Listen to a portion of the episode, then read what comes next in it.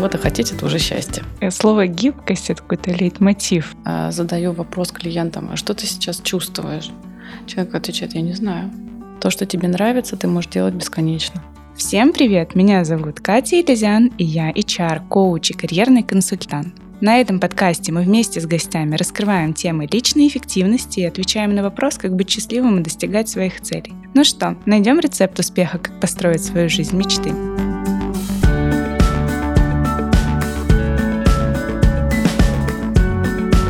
С нами сегодня в подкасте Аня Умеренкова, психолог, мама двоих детей, жена, красавица и вообще человек, который успевает все и вся, и еще прекрасно выглядит и, и чувствует себя явно по виду счастливой. Аня, привет. Привет, Катя. Есть ли что-то, что еще важно про тебя добавить? Да, хотела бы добавить еще то, что по первому образованию я еще экономист. И к психологу я пришла не сразу. Это были такие определенные поиски. И сейчас э, как раз э, я практикующий психолог. А, также я еще преподаватель йоги. У меня 500 часов э, практики и обучения на, ти- на тичерсе. Звучит как то, что у тебя в сутках просто там 26-27 часов. Хотелось бы. Мечта каждого, но нет. Да, но со временем как-то получается все это уладить.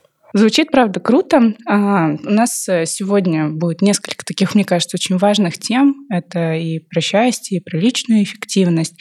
Я предлагаю поделиться там, с нашими слушателями вообще, как строится твой день.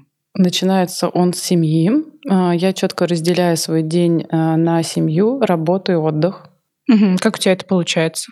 Четкий план. То есть это прям по пунктам записываешь, что ты делаешь сначала, потом и дальше. То есть э, как я к этому пришла? Сначала я распределила, что у меня будет три части составляющие моего дня. Поскольку утром у меня просыпаются дети, муж, мы все собираемся, кто на работу, кто в школу, кто куда. Поэтому это время посвящаю семье полностью. Угу. И у меня прям прописано, я утром встаю, бужу детей, отвожу их в школу, во сколько я возвращаюсь домой, что дальше у меня начинается. То есть у меня есть ежедневник, который я регулярно веду, и четко прописываю все свои планы. Угу. Также на компьютере а, пользуюсь планером, который мне помогает не забывать время моих клиентов, который начинается где-то с 10 утра, и я практически до 4 часов дня, пока не забираю своих детей.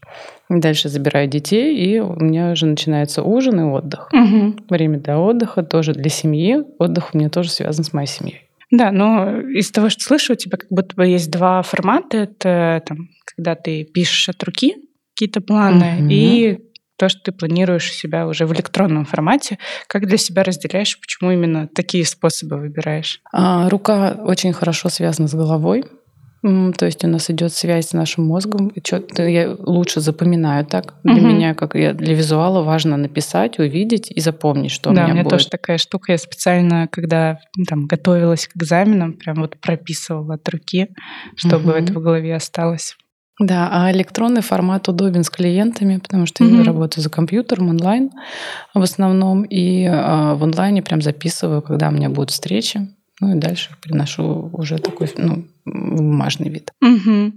Слушай, вот ты говоришь, э, что у тебя там э, и дети, и муж, и вообще все это надо спланировать. Да, звучит очень четко, но очень часто какие-то э, неожиданные моменты влетают в нашу жизнь. Как вообще с этим справляешься? Есть ли какие-то лайфхаки, как уместить наверное, графики всех во, во что-то единое. А, интересный очень вопрос. И действительно бывают э, неожиданные дни. А, и иногда бывают дни, с которыми я не справляюсь. И считаю, что это нормально абсолютно.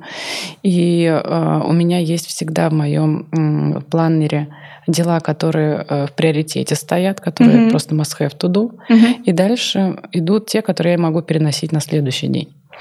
И исходя из ситуации, я уже смотрю, что как я подстраиваюсь под нее. Ну, как бы просто стараюсь быть гибче, что ли, в жизни. Не выполнить план, угу. а там подстроиться под ситуацию и исходить э, больше как-то экологичнее к себе. То есть, если у меня сегодня не получается, ну не получается, что я могу оставить этот день и все. Иногда бывают такие дни, когда я просыпаюсь и понимаю, что все, не могу вообще ничего сегодня делать. Клиентов я, конечно, не, от, не отменяю своих, чувство ответственности у меня всегда присутствует тут. Это как бы с красной галочкой, которую надо сделать. Но иногда даже бывает и с клиентами, когда я прихожу и по-честному говорю, что сегодня пришла, вот такая, какая есть, давай попробуем что-нибудь с этим сделать. И тут мне, наверное, еще помогает структурирование. То есть я угу. выделяю вот эти вот маленькие задачи в более какие-то большие, чтобы понимать, а, к чему я иду.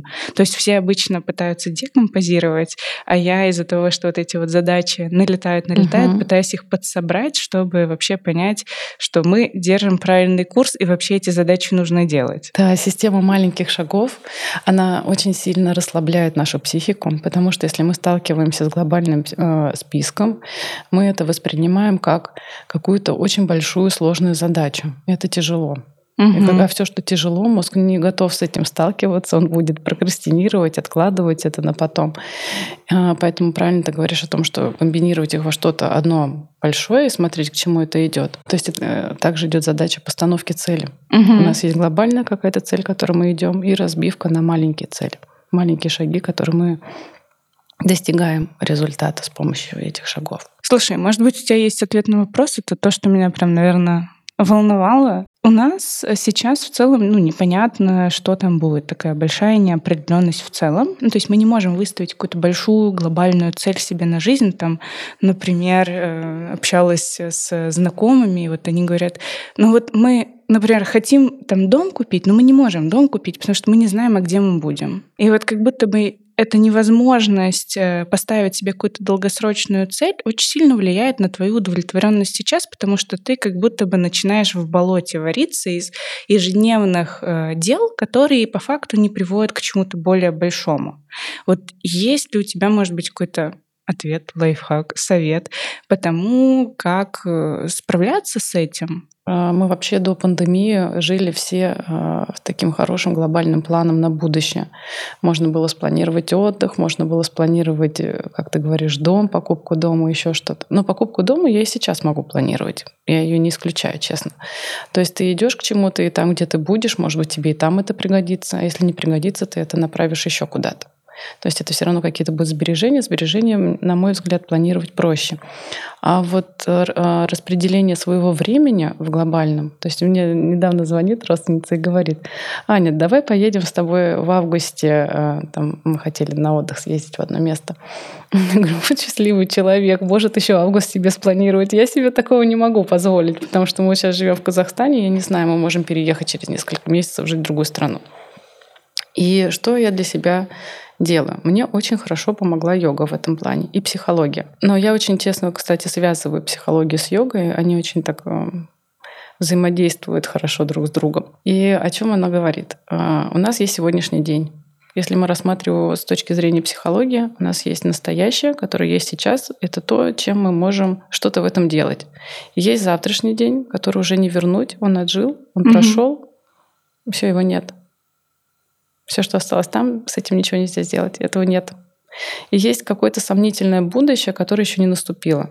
И там мы тоже ничего не можем делать. Но есть сегодняшний день, в котором мы можем подумать о том, что если мы будем планировать э, какой-то дом, что я могу для этого сегодня сделать? Я могу, например, каждый день откладывать какие-то деньги для этого дома или для отпуска. А дальше гибкость ума о том, что где я нахожусь и куда я могу это потратить. Быть гибким к тому, что если я шел к дому, и он стал неактуален в какой-то момент, мы достойно это можем принять и подумать, что мы можем с этим сделать. Тоже в этом сегодняшнем дне. Ну, тут э, тоже я так э, рассуждала, я, э, я тоже попала в эту ловушку, потому что у меня был прям какой-то период, когда много-много чего-то готовилось, там наш переезд готовился, ремонт квартиры готовился, и ты вот находишься в постоянном планировании, как это будет, а уже хочется действий. И я, э, ну, во-первых, эм, для себя поняла, что мне очень важно иногда а, выкидывать из головы мысли, потому что вот эта вот ментальная жвачка о том, что ты начнешь что-то делать, она прям отнимает много сил, и как раз вот возвращать себя вот в этот э, день, где ты что-то можешь реально сделать. А если ты не можешь к этому ничего сделать приводящее, то стоит просто отказаться от этих мыслей. И звучит, конечно, очень просто, но на практике очень сложно отказаться от этого перерабатывания информации какой-то. Это дело привычки, как мне кажется. То есть как мы просто целенаправленно переносим э, фокус внимания на сегодня.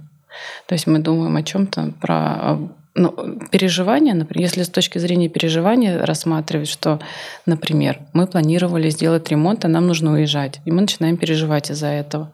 Ты абсолютно права, а, все переживания, все горевания с точки зрения энергии занимает очень много сил. Знаешь, я еще слышала то, что в целом чистые эмоции длятся там от 1 до 20 минут, и все, что сверх этого, это вот уже наши мысли о том, как мы переживаем, угу. и они как раз очень энергозатратны. Очень, я согласна, да. То есть, ну, их выполнять тоже можно какими-то своими творческими занятиями, то, что нравится, то, что доставляет удовольствие. Это тоже восполняет энергию, то есть такой баланс будет угу. небольшой. И это дает силы на а, дальнейшее планирование. А вот с точки зрения планирования, знаешь, еще был хороший момент, который мне помог. А, самое важное — это мы. То есть всегда нужно ориентироваться, компас по жизни — это ты сама. Потому что всем окружающим, по большому тебе секрету скажу, им все равно все равно люди начинают э, даже вот какие-то колкости пускать как, по поводу того, как ты выглядишь. Вот тебе э, такой пример. А, сейчас вспомнила. Мы пришли на мастер-класс по посуде с моей подругой. Угу. Вот. Там был определенный дресс-код. Был обед, ланч. А, мы с подругой оделись в рамках э, обеденного времени угу. и с учетом того, что будет мероприятие по посуде красиво. Ну, как бы. И пришла девушка, разодетая в пух и прах, потому что она это приняла просто как надо надеть все самое лучшее. Она себя неуютно стала себя чувствовать на этой вечеринке. В какой-то момент она к нам подходит и говорит, ой, девочки, что-то вы так простенько одеты, как-то не учли вы свой дресс-код. Мне подруга так завибрировала. Я отвожу в сторонку, говорю, не переживай. Говорю, ты ее вообще тревога. Она с тобой абсолютно никак не связана. Посмотри, она просто волнуется от того, как она здесь выглядит. И то, что она тебе говорит, она пытается тем самым себя немножечко получше почувствовать. Говорю, просто пропускай это мимо. Поэтому компас по жизни только ты сам. Всем остальным все равно. Если посмотреть а, на то, что запоминают люди из разговора с нами, то это будет только то, что касается их, то, что им интересно. Это вообще Абсолютно. ни разу не про нас. Абсолютно. А если говорить про а, ну, вот работу удаленную, у тебя тоже а, как раз формат онлайн консультаций с клиентами, что тебе помогает э, держать фокус на работе, опять же, да, быть эффективной, поскольку ты там не все 8 часов э, все равно в день консультируешь, это какие-то отдельные а, встречи, и нужно прям быть в тонусе. Удаленная работа, это тоже, мне кажется, еще зависит от самого человека. А, мне, например, проще работать из дома, чем из офиса. А, мне легче концентрироваться. Но я заметила для себя одну вещь. А, если я работаю на кухне, это получается сложнее, чем если я это делаю на своем отведенном рабочем месте. Угу. Почему? Потому что я нахожусь для психики на кухне я там расслабляюсь, я там ем, пью чай, угу. и, естественно, хочется потянуться, там налить себе чайку, конфетку взять. Ты знаешь, вот мне тоже помогало всегда выйти из дома. Ну, то есть для меня в целом дом — это какое-то место, где я расслабляюсь, поэтому там не прям что есть вот место, где я вот хочу собираться. Вот мне там хочется расслабиться. Но если я выхожу из дома куда-то поработать, то это прям, знаешь, такая X тысячек концентрации. Да, сейчас очень много коворкингов, которые можно использовать по своей работе, и они вполне себе приемлемых денег стоят. Можно снять на час или другой и быть тоже более эффективным, потому что это действительно помогает. Даже дома, выбирая, если комнаты, а, где будет рабочее место, вот мне проще всего работать вообще у детей. То есть это их территория. Угу. То есть я туда захожу как гость. И хочется побыстрее выйти. Туда сделать свои дела и пойти. Да, я понимаю, что там время поджимает, что они сейчас вернутся, и мне надо закончить к этому времени работу. Ну, то есть вот этот внешний стимул, он э, достаточно хорошо работает. Да. Я, э, ну, у меня нет детей, переживаю на самом деле о том, что когда они появятся, у меня, ну, резко сократится количество времени, которое я могу потратить вообще на что-либо иное. И я, конечно, иногда фантазирую фантазирую о том, а как это могло бы быть, как бы я могла там совмещать. Вот поделись, какие у тебя есть лайфхаки с учетом того, что у тебя есть двое детей? Э, насколько помню, э, у тебя одному ребенку 15 лет, другому да, 6, а... да? Да. Угу. А, вообще, э, в какой-то момент я пришла к жесткому тайм-менеджменту. Прям научиться управлять своим временем. Это основное, что помогает. И второе, два таких кита у меня, это мои ценности, что для меня важно. А когда появились дети, очень э, поменялись приоритеты. Угу. Когда а, мы с мужем только встречались, у меня не было детей, у меня я такая жесткая карьеристка была, я даже сама от себя не ожидала в тот момент, что настолько это может быть для меня важно. Я четко шла к карьере. А, то есть я работала в американской компании, я планировала о том, что я буду э, жить где-то в разных странах. То есть я к этому шла. И в тот момент, когда мне предложили работу в другой стране, я забеременела. И все, к чему я стремилась, я стояла перед очень таким непростым выбором. Но э, я решила, что я подумаю об этом в декрете, когда уйду, успокоюсь и э, приму это решение. И поняла, что поменялись приоритеты. А ребенок э, в моем случае вышел на первый план. Э, мне стало интересно проводить с ним время. Э, и я ушла с работы я приняла решение о том, что я увольняюсь. У меня стал работать муж, а я уже занималась ребенком. Это было наше обоюдное решение. Мы договорились с супругом о том, что я прикрываю его тылы и при этом занимаюсь ребенком, угу. а он зарабатывает нам деньги на семью.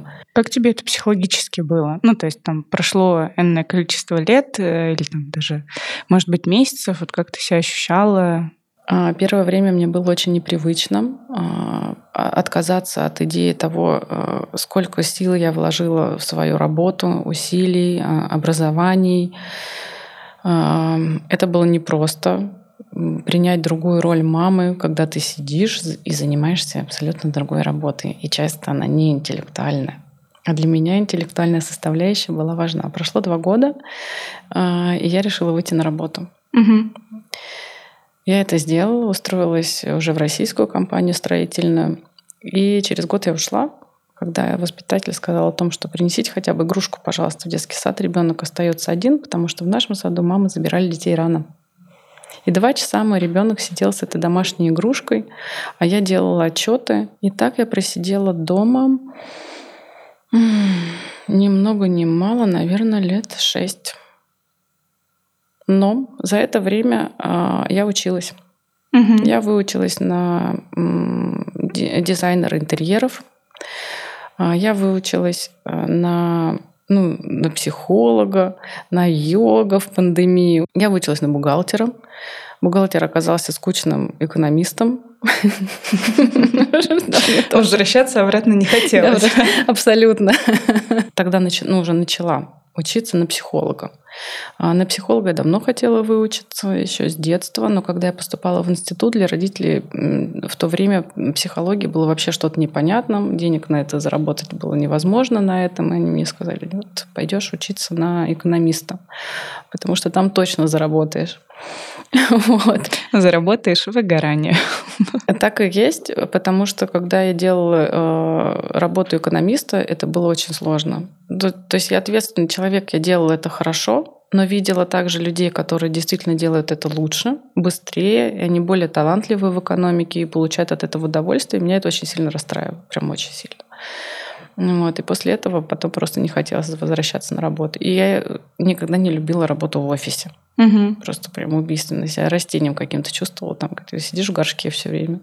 Слушай, знаешь, это еще очень зависит от корпоративной культуры, потому что я работала изначально в банкинге, где вот нужно было с 8 до, по-моему, 5-30 быть прям в офисе на работе. И я помню, что я через пол Москвы ехала, вставая там в 5 утра для того, чтобы успеть на работу. А я приходила еще самое первое, потому что мне надо было уйти пораньше, потому что я училась. И вот это вот ощущение холодного, такого вообще безлюдного офиса, когда ты еще при полном параде, потому что у вас дресс-код, конечно, сковывало максимально. И я тогда, проработав там, по-моему, года два или полтора, я уже не помню, Я ушла вот как раз э, за поиском вот этой более свободной корпоративной культуры, что я нашла потом, переходя в агентство. Но здесь я э, в свое время попала в такую ловушку, когда я работала на удаленке с первым ребенком. А на самом деле работа становится гораздо больше. Во-первых, у тебя ребенок, у тебя прибавляются домашние дела, раз ты дома, тебе надо все по дому сделать. И плюс еще работа, которая заканчивалась иногда 12 часов ночи, а тебе нужно еще, если ребенок маленький, покормить его ночью, а утром надо тебе встать, тоже его покормить и им заняться, когда он проснулся. И мне было очень тяжело. Прям вот действительно я поняла, что надо разделять работу и дом прям вот четко. А, вот это время я отвожу на работу, там, не знаю, с 9 до 12 у меня дети, с 12 там, до 6 до 5 у меня работа, и дальше опять отдых и дети, потому что по-другому ну, было очень тяжело. Слушай, а как вот э, в таком графике, в таком режиме не потерять удовлетворенность от того, что ты делаешь? Потому что я себя, например, ловлю на том, что когда я прям в совсем жесткий режим ухожу, когда нужно сделать много дел в один день, и ты вот уже на автомате их делаешь, mm-hmm. я делаю, правда, их, эм, ну, не ощущаю каких-то эмоций, не, не ощущаю там вот радости от того, что я там пошла на спорт, например. И здесь важен баланс а, мы много тратим своих ресурсов, но э, и много думаем о том, как э, много нам нужно успеть сделать, сколько дел из этого списка. Но в этом списке очень мало э, времени уделяется восстановлению себя. Не просто спа сходить на массаж. Но для кого-то да, и на какое-то время это тоже хватает, но нужно восстанавливать чем-то, каким-то любимым хобби, и даже спорт, если это спорт, действительно воодушевляет, вдохновляет, на него тоже надо ходить. Если ты чувствуешь, что уже нет, надо найти что-то такое, как, например, игра на фортепиано, если тебе нравится, вокал, какое-то свое хобби, к которому mm-hmm. у тебя есть вот прям искренний интерес. Когда ты это делаешь с большим интересом, это плюс в твою энергию. Это всегда будет наполнять. Для меня это про гибкость. Для тебя также, uh-huh, uh-huh. что в каких-то отношениях быть просто гибче. То есть, если ты чувствуешь, что ну все, пошел перебор какой-то, остановись, сделай паузу, переключи себя на что-то другое. Чувствуешь, что ты устал. Вот а, мы, я с супругом часто сталкиваюсь с тем, что он встает и говорит: О, Господи, я прям не могу, я не знаю, как не идти на работу. Говорю, ну, говорю, посмотри, какие у тебя дела. Э, если у тебя что-то есть, срочно сделай из дома и не ходи. И у него это вызывает такой тихий ужас. Как не пойти вообще на работу? Это, это страшно вообще такое сказала сейчас. Это вообще как можно пойти? Это так безответственно. Говорю, ну как безответственно? Говорю, ты попробуй. Говорит, ну вот у меня там еще какие-то такие вот важные дела. Говорю, поверь, никто не умрет за один день. А завтра ты придешь и сделаешь в своем ресурсе гораздо больше. Ну, гораздо больше. Это объективнее. Когда ты себя наполняешь, ты отдохнул, ты приходишь и делаешь гораздо больше дел. И вот эти паузы, а, их страшно в какой-то момент сделать, но надо сделать и расставить, просто посмотреть объективно, что действительно важно сегодня сделать. Что ты делаешь для того, чтобы э, наполнить себя, восстановить себя? У меня есть живопись, я картины пишу. Я периодически возвращаюсь к занятиям музыкой. Сейчас я думаю о том, что мне очень хочется вокалом заняться. Меня очень хорошо восстанавливает спорт. Меня расслабляет мое личное время. И мне нужно мое пространство. Прям вот прийти, не знаю, иногда чашку кофе выпить. Вот для меня кофе, я обожаю кофе. Я прихожу, сажусь, и я знаю на, на районе у себя все кофейни, где мне нравится кофе. Иду в любимую, беру вот эту чашечку кофе, сижу в тишине, но без телефона, без э, фильмов, потому что часто люди думают, ну вот посижу, вот эта вот фразочка повтыкаю в телевизор, немножко расслаблюсь. Это не расслабление. Когда ты смотришь телевизор, мозг тоже принимает информацию. Поскольку мы живем в эру Инстаграма, э, интернета, ТикТока, эта информация у нас повсюду. Мы каждую секунду мозг грузим э, чем-то. Ты ограничиваешь сейчас детей как-то от да. там, соцсетей? От соцсетей, ограничиваю от того, что они у меня смотрят, э, что читают. Старшие уже приучены к этому, вот сейчас младшим. Причем старшую не особо интересовали компьютерные игры, а младший меня от них прям заводится, и он прям готов играть без конца. И у нас есть тоже установленное для этого времени. То есть в будний день, когда у нас есть учеба, он не играет в компьютерные игры, а в выходные, то есть по часу, по два я ему выделяю на то, чтобы он играл. Слушай, ты пока тут перечисляла, чем ты еще занимаешься, мой списочек твоих ролей просто пополнился неимоверно.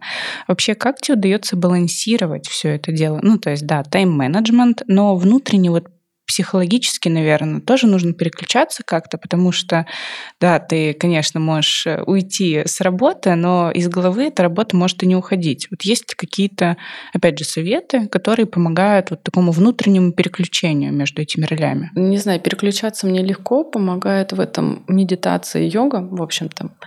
И э, прислушиваться к себе тоже йога очень хорошо помогает, потому что когда мы ощущаем свое тело, мы, мы четко понимаем, тело всегда дает реакцию информацию. Мозг будет юлить, а, выдавать нам какие-нибудь шаблоны ответов, как нам надо, что нам надо, что все, что для нас, как он считает, будет безопасно. Но также еще нужно не забывать о том, что вот у меня, например, была такая история. Я долгое время а, мне важно было доводить дело до конца всеми правдами, неправдами. Я как-то умудрялась это делать.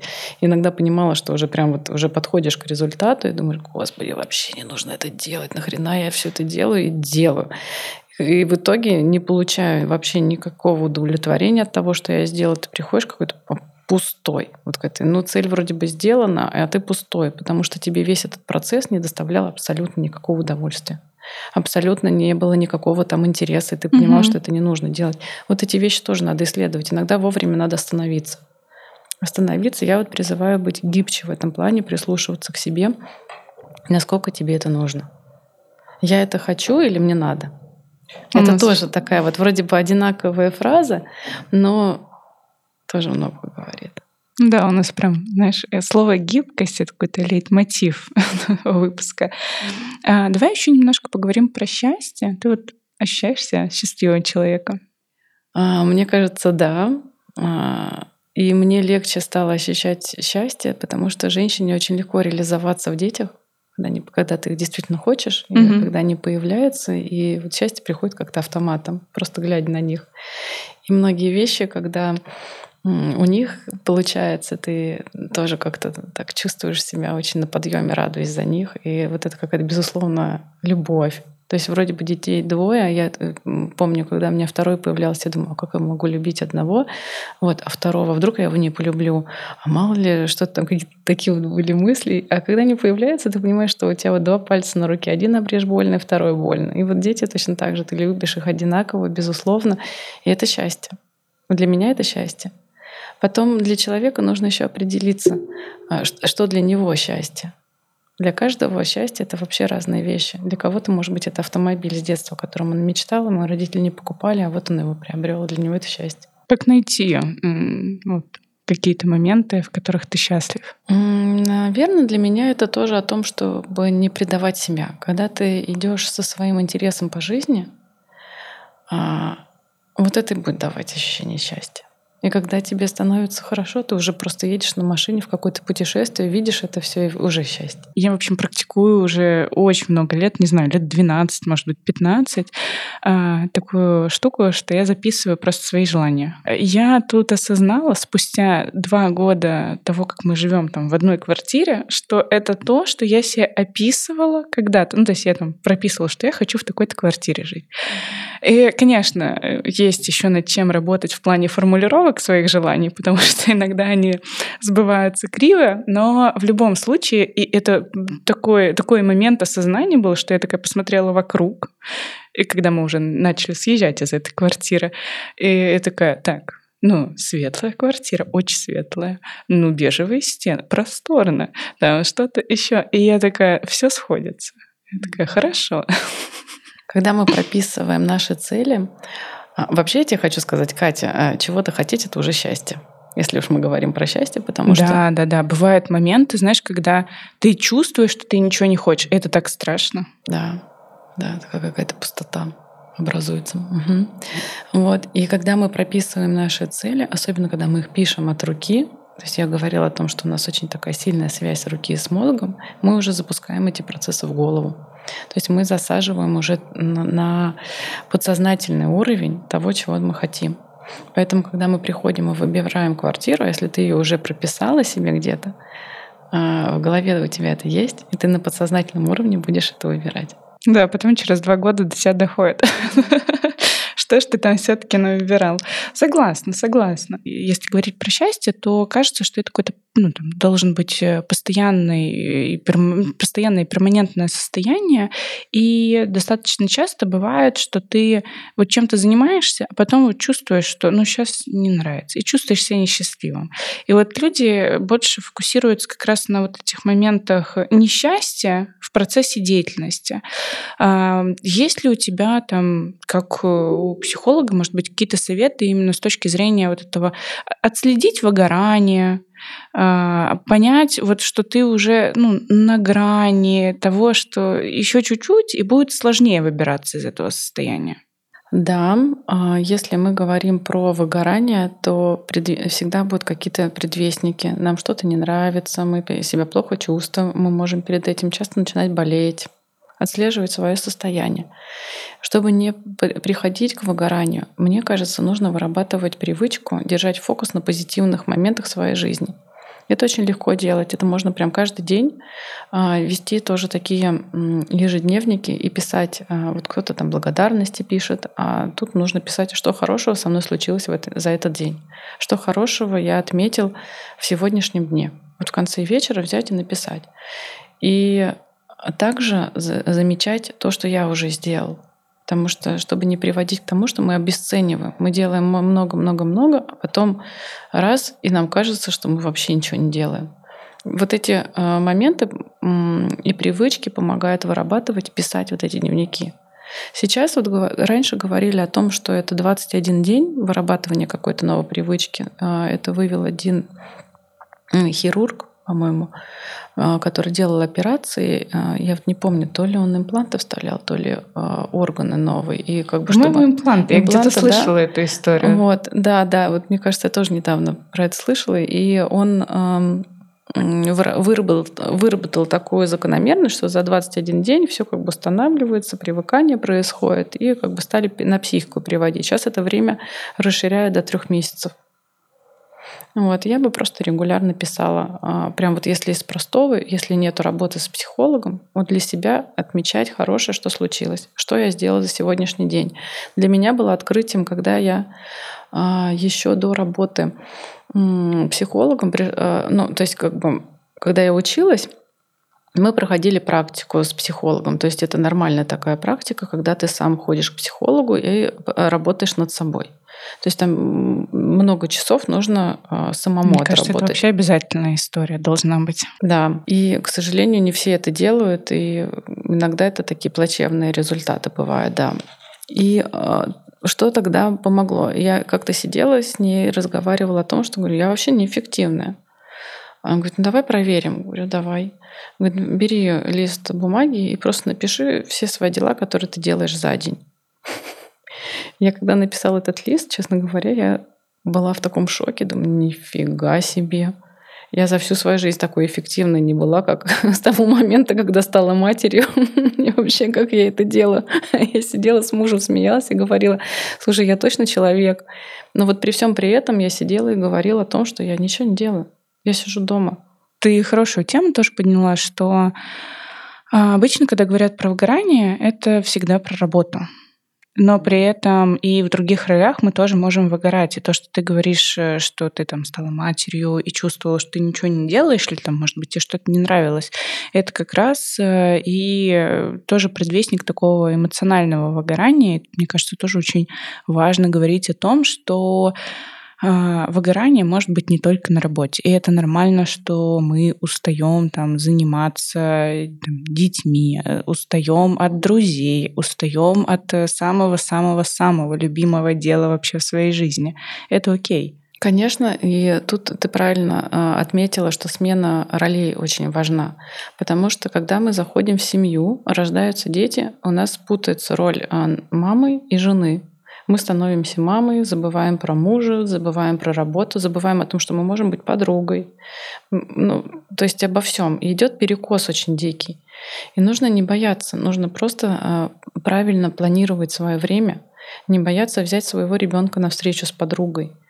То есть не выстраивать вот эти ограничения в своей голове, а расширяться, внутренне расширяться к тому, что можно, может быть, что-то делаться по-другому. И придумать для себя, а, как это ты можешь делать по-другому в других новых условиях, быть гибче к ним. Ну, это вот, да. Адаптироваться. Это... это время нужно для того, чтобы вот эти новые какие-то паттерны э, выстроить, ну и режим дня в том числе выстроить. Мне, например, очень сложно менять режим дня, потому что для меня это такой показатель стабильности, что я знаю, что вот у меня там с утра я просыпаюсь, у меня часик на то, чтобы э, там прийти в себя, выпить э, там чай, не знаю, позавтракать и прочее. И когда у меня это отнимают... Новые коррективы вносятся. Это не, не тебе а, сложно сделать, это сложно сделать твоему мозгу, который привыкает к тому, что у меня вот это, вот это, вот это вот есть. А все, что э, выходит за что-то новое, нам еще неизвестно, как это будет работать, нам, тебе и мозгу. Вот он будет всегда тебе говорить, ой, не надо, я тебя прошу, вот не надо, нам так же хорошо с тобой было, вот что вот сейчас ты это делаешь. И вот здесь вот важно, да, как бы э, осознание, когда ты приходишь к, к осознанию того, как это работает, то есть если ты понимаешь, что тут уже начинаются такие игры разума, ты себе говоришь, все будет хорошо. Или в сложной ситуации ты себе говоришь, я... Ну, то есть такой, такой психологический прием есть, это такая техника, когда ты себе говоришь, я не знаю, что меня ждет, я не знаю, что я буду с этим делать, но мне интересно посмотреть, как я с этим справлюсь.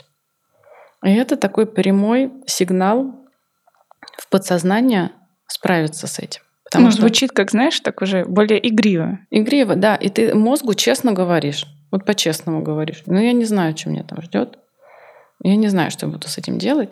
Но мне интересно посмотреть, как я с этим справлюсь. Ему тоже интересно. А учишь ли ты детей каким-то приемам, чтобы они тоже отслеживали, там, насколько они счастливы, насколько они занимаются тем, что им нравится? А, старшую учу, прям старшую уже учу осознанно это делать, а младшего пока а, таки, с помощью игры а, фокус внимания на позитивное, на позитивное прям вот привычку вырабатывать, что ну вот у меня тут не получилось, зато у меня есть вот это. Я это не сделал, но зато у меня получилось вот это благодаря этому. Угу. Если говорить именно про осознанное вырабатывание, то что делаешь? А, разговариваю, даю читать и книги по психологии какие-то, объясняю, как работает мозг. Ну, то есть как бы это сложно объяснить за час какие-то техники психолога, но когда ты работаешь в семье, не знаю, моим детям с одной стороны повезло, что они живут с психологом. Но иногда я слышу, о, у нас психолог вошел в чат. Вот, поэтому а, как-то в этом плане. И то а, у меня старшая ходит к психологу, например. Угу. И я знаю, что есть ситуации, особенно старшим детям, им вообще тяжелее, потому что они первые. Психолог, ты не психолог, у тебя первый ребенок, ты сталкиваешься с этим в первый раз, и им достается. Вот. Знаю я, первый ребенок. Вот поэтому она у меня ходит к психологу, прорабатывает какие-то моменты прямо уже вот так. Угу, угу. Слушай, а, я еще хотела с тобой чуть-чуть поговорить про планирование. А, мы там уже затрагивали ранее эту тему. Есть ли у тебя какие-то горизонты планирования? То есть планируешь ли ты там на 5 лет, сейчас на 2 года, не знаю, может, на 10 лет? Угу. На 5 лет нет. Таких горизонтов у меня нет, и на 10 лет нет. Но есть мои желания, чего я хочу. Ну, то есть я прописываю прямо их. А вот ты говоришь, э, прописываешь свои желания. Я тоже прописываю. Я прописываю дом своей мечты, где я хочу жить. Угу. И э, я прописываю, что я готова для этого делать. Я прописываю там ближайшее время, ставлю какие-то сроки себе. Но на 10-15 лет такого я не планирую. И как вообще понять э, такую свою глобальную, может быть, цель? Ну, то есть э, Мы уже поговорили немножко про там, как понять, чего хочешь, там, через тело, через... ну все равно это как-то, знаешь, внутреннее, оно появляется, ты вот чувствуешь на какое-то желание и энергию. Там э, вопрос мотиваторов. Я там для себя, например, поняла, что э, на меня срабатывает. Это я там увидела, э, не знаю, какую-то машину, я вот внутренний какой-то отклик почувствовала, такая, не знаю, что за машина, но очень нравится. Ну вот как пример. Или там ты в, в, в каком-то соперничестве, например, что что-то делаешь, и из этого вот вырабатывается э, ну, какая-то цель, к которой ты идешь. очень часто от этого соперничества возникает э, то, что ты не свои цели делаешь.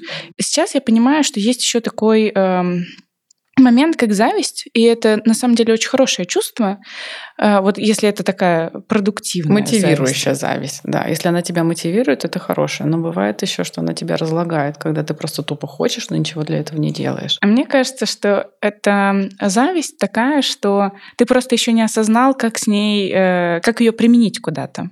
И тебе кажется, что это разрушающее тебя чувство, и ты не умеешь с ним справляться. Это правда, потому что то, что мы видим в других людях, это история про нас, а, особенно про раздражение. Если мы раздражаемся, человек что-то делает, а мы бесимся от этого. Блин, вот он спит в полутра.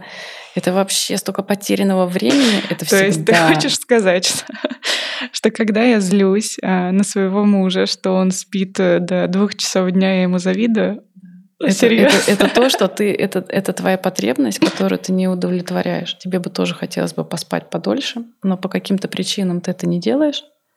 Я задумаюсь об этом. И когда видишь в других людях, это прям вот сигнал про тебя. Когда мы отмечаем э, в людях какие-то качества, например, Блин, он такой умный, какие у него разговоры умные. А, он так умело бизнесом а, прямо жонглирует. Не знаю, какой иде... прям идеальный экономист. Это тоже про нас история. Это мы не можем увидеть в других людях того, чего нет в нас. Знаешь, я делала упражнение, э, задавала своим знакомым вопрос, расскажи три качества моих, которые там ну, ярко выраженные, они позитивные и какие-то негативные вещи.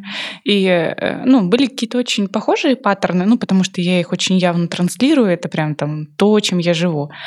А были какие-то моменты, которые ну, выбивались из этого списка, и вот это было интересно наблюдать, про что это про, ну, у людей, у людей. Это бывает еще то, что в тебе есть, но еще не развилось. Но если ты видишь это, если ты это отмечаешь, это точно есть. В общем, я делала явно терапевтические упражнения для своих друзей. Ну, да, да. Поэтому а, как, э, зависть, она, в общем-то, когда ты тоже ее раскладываешь на такие молекулы, когда ты понимаешь, о чем это, что это осознаешь, что это про тебя история, вот, дальше легче перейти к действиям. То, что ты говоришь, меня это начинает мотивировать, и я там давай шарашу что-нибудь. Вот. Но бывают люди, у которых мало энергии например, он уже настолько погряз вот в этих э, историях э, завистью, это же переживание. Вот, и ты тратишь туда очень много энергии, у тебя до другого дела просто не дойдут, пока не закроешь вопрос, а почему со мной это происходит? А что это такое? Почему я только этим? То есть это уже больше про состояние жертвы. То есть у нас есть такой треугольник Кармана, по которому мы катаемся вообще, как на лифтах разных. Ребенок, взрослый, там, жертва. То есть они, их можно разными делать. Вот, но из этих состояний мы вот так вот катаемся из одного в другое. Вот, и когда вот опять же важно осознавать, да, в какой да, роли. Да, в какой роли ты сейчас находишься. Я что, я как взрослый на это реагирую? А как бы взрослый на это отреагировал? Или я как ребенок хочу, мне надо, топаю ножку и все, и как бы жду, когда кто-то за меня это сделает. Или состояние жертвы, что вот, они все такие, а я вот не такой и меня надо пожалеть срочно. Но тут уже нужно, а, на мой взгляд, поработать со специалистом, который поможет тебе разобраться. Если ты э, не разбираешься, ты вот у нас такой, знаешь, продвинутый пользователь, э, подкасты слушаешь что-то там читаешь, что тоже иногда люди воспринимают по-разному. А я с этим столкнулась, когда стала выходить с детьми а, на площадку гулять. Я поняла, что, ну, то есть там происходит такое тесное взаимоотношение с мамами, и ты их видишь каждый день. И я просто для себя отметила такую какую-то историю, что психологию вообще люди очень по-разному для себя воспринимают, когда читают только книги. Когда им не объясняет специалист, а что же это на, а на самом деле значит. Слушай, ну конечно, у тебя же по факту психология это не про то, что у тебя много теоретических знаний, и ты знаешь, как ими оперировать. Это про то, что ты внутренне прочувствовал. Я вот поэтому и говорила, что а, психолог точно должен работать сам с, псих... с психологом своим. Абсолютно. И, кстати, знаешь, еще очень часто смеются над тем, что вот э, он пришел там психологии учиться, у него самого проблем куча, вот он и пошел их решать. Действительно, такое встречается. У нас на курсе было. И тут я, для меня было такое удивление, что когда человек проходит, он вроде бы приходит сначала для себя. Не интерес к психологии, а ему действительно хочется разобраться в своей ситуации. Он это делает, и из него становится идеальный психолог. Он понимает, как это работает. Ну да, но есть и, знаешь, обратная история. Это вот моя э, тема. Я шла из э, чистого интереса в психологию, а оказалось так, что у меня там миллион практики было в разных форматах, и для меня это была такая терапевтическая история, это мое обучение. Ну, то есть, когда я уходила с пар, просто рыдая, потому что что-то мое внутреннее заделось, и потом я еще несколько часов рассуждала все-таки, а о чем это? Или там выносила на сессии с психологом, о чем это? Э, это очень меня тогда продвинуло, и за те там, два года, сколько я училась, я я явно внутренне выросла. Это прямо да. ощущалось. Но есть и опытные психологи, которые и проработанные психологи, и тем не менее они тоже сталкиваются с такими понятиями, как перенос и контрперенос, когда мы с клиента чувствуем, считываем задето. Например, у меня папа алкоголик, приходит ко мне а, клиент и работает со мной с алкоголем. И меня начинает это триггерить. Я понимаю, что что-то не то происходят переносы и контрпереносы такие. Я иду к своему психологу. Ну, говорю, на супервизии. Да, да, на супервизии. И говорю, вот э, заметила с собой вот такую историю, что это, давай разбираться чтобы моя работа с этим клиентом была эффективной. Либо вообще э, иногда доходит до того, что я обязана клиента передать другому специалисту, потому что тяжело будет работать. У нас э, выпуск подходит к концу. У меня есть контрольный вопрос. Какой совет дашь самой себе там, если вернуться 10 лет назад? О, это вообще классный вопрос, причем которым я э, прям недавно сама задавалась, честно говоря. Э, я пришла к тому, что я бы себе бы сказала бы, читая, Аня, больше классической литературы, сложных авторов. Да, почему? Толстого, Достоевского. Во-первых, э, психология на бытовом уровне будет, и мудрость просто вот, э, ну, отскакивать как от зубов, как говорится. А во-вторых, это книги, которые а, хочешь ты, не хочешь, они заставят тебя думать. Точно так же и музыка, классическая, сложная музыка, точно так же дает очень сильное развитие на нас. Еще эмоциональный отклик очень сильный от классической музыки. Да. Если да. в нее прям погрузиться. Любое да, путешествие, оно тоже нас очень сильно развивает. То есть если мы стремимся, то есть я всегда стремилась к какому-то развитию, мне было всегда интересно это. И вот три составляющие для развития себе бы, я бы сказала, больше путешествий, потому что такой качественный... У нас же есть просто отдых, как путешествие, когда мы едем, валяемся на пляже, загораем, ничего не делаем. А есть путешествия. Ну, наверное, вот первый вариант хорош, если ты, знаешь, на энергии просто на нуле. Да, тебе нужно передохнуть, сделать паузу. Такой отдых тоже нужен, обязательно. А есть путешествия, когда ты едешь, я не знаю, в горы, куда-нибудь такие восхождения. Есть путешествия, когда ты едешь по культурной программе такой плотной. Это как маленькое образование. Оно для мозга приравнивается как маленькое образование с точки зрения психологии. А, и также вот литература и музыка. И они задействуют разные отделы нашего мозга абсолютно. То есть это такое вот мега-комбо получается в жизни человека. И вот на одном этом даже без образования можно очень далеко уйти. Ну, знаешь, твой совет самой себе расширился просто от э, читай книги а, к тому, что чтобы развиваться, нужно читать классическую литературу, слушать да, классическую музыку. Если стоит задача у людей такая, да. Mm-hmm. У меня она всегда стояла, поэтому я бы 10 лет назад сказала бы себе бы именно это больше путешествия, читай классическую литературу, слушай классическую музыку. Звучит очень развивающе. Да, Ань, спасибо. Давай тогда э, соберем какие-то основные моменты, какие-то основные советы. Для меня, наверное, самое м, такое важное, что нужно все-таки заниматься именно тем, что ты хочешь, и вот этот вот отклик можно искать и э, там, из тела, и вот то, что такая интуиция, которая тебе подсказывает, да, нет. Не только что ты хочешь, а вот то, что тебе интересно, потому что нам не всегда приходится делать только, что мы хотим. Вот интерес, потом я бы добавила сюда э, из тайм-менеджмента, это всегда записывать свой план, Угу. Потому что ты осознаешь. Это, это, когда у нас это в голове, это как деньги на карточке и наличные. Вот наличные ты сразу видишь, вот у меня там 30 тысяч рублей. А на карточке это какая-то, ну, вроде 30 тысяч, ты их тратишь туда-сюда, у тебя только вот этот звук в голове. Пик, пик, пик. и все. А тут у тебя они прям вот в руках, и ты их можешь подержать и осознать, что у тебя все, у тебя осталось тоже 5 рублей. Надо как-то это Вот, точно так же и с планером. Когда ты записываешь, ты осознаешь, что нужно сделать.